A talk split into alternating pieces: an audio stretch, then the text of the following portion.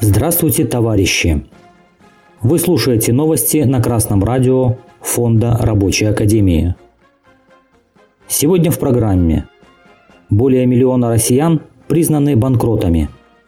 Каждый пятый россиянин сократил расходы на товары первой необходимости. За 8 лет существования процедуры судебного банкротства в России статус финансово несостоятельных получили свыше 1 миллиона человек. Еще около 15 тысяч смогли стать банкротами по упрощенной процедуре, без суда, следует из статистики Федресурса, единого федерального реестра сведений о банкротстве. С начала года такую процедуру прошли 249 тысяч должников. По сравнению с аналогичным периодом 2022 года количество персональных банкротств увеличилось на 28%. Совокупные долги перед кредитными организациями составили 30 триллионов рублей по данным на 1 мая 2023 года.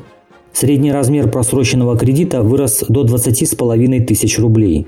По итогам первого квартала число банкротств выросло на 40%. Под банкротством понимают неспособность должника платить и исполнять свои обязательства перед другими лицами. Рост числа банкротств в России наглядно показывает ситуацию с доходами трудящихся. Низкие зарплаты, постоянное повышение цен, повышение ключевой ставки и многое другое приводят к неспособности трудящегося платить по кредитам. Детищу капитализма, созданного в том числе с целью закабаления и ограбления рабочего – Миллион банкротов – это около 1% населения страны. И хотя остальные 99 не банкроты, по оценкам Росстата, больше 15 миллионов человек живут за чертой бедности. Граница бедности во втором квартале текущего года составила 14 184 рубля.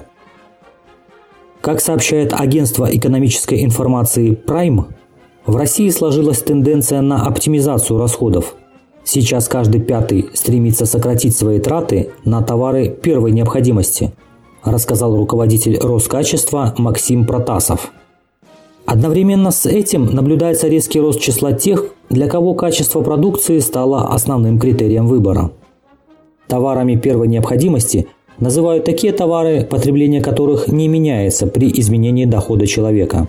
К примеру, к продовольственным товарам данной категории относят различные крупы, мясо, рыбу, яйца и так далее.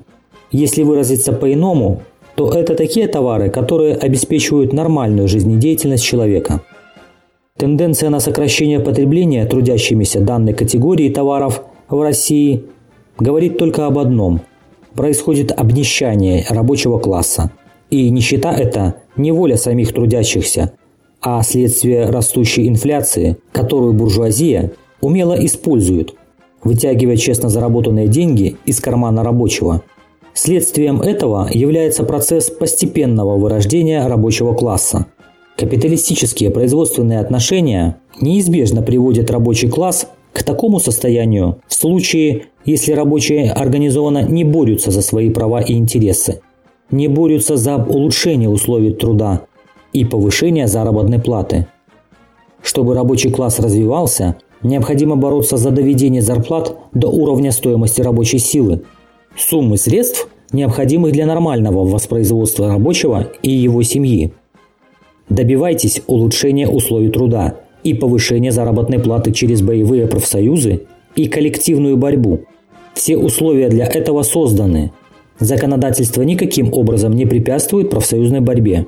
И хотелось бы напомнить товарищам рабочим, что освобождение рабочего класса – дело рук самого рабочего класса, а Рабочая партия России вам поможет.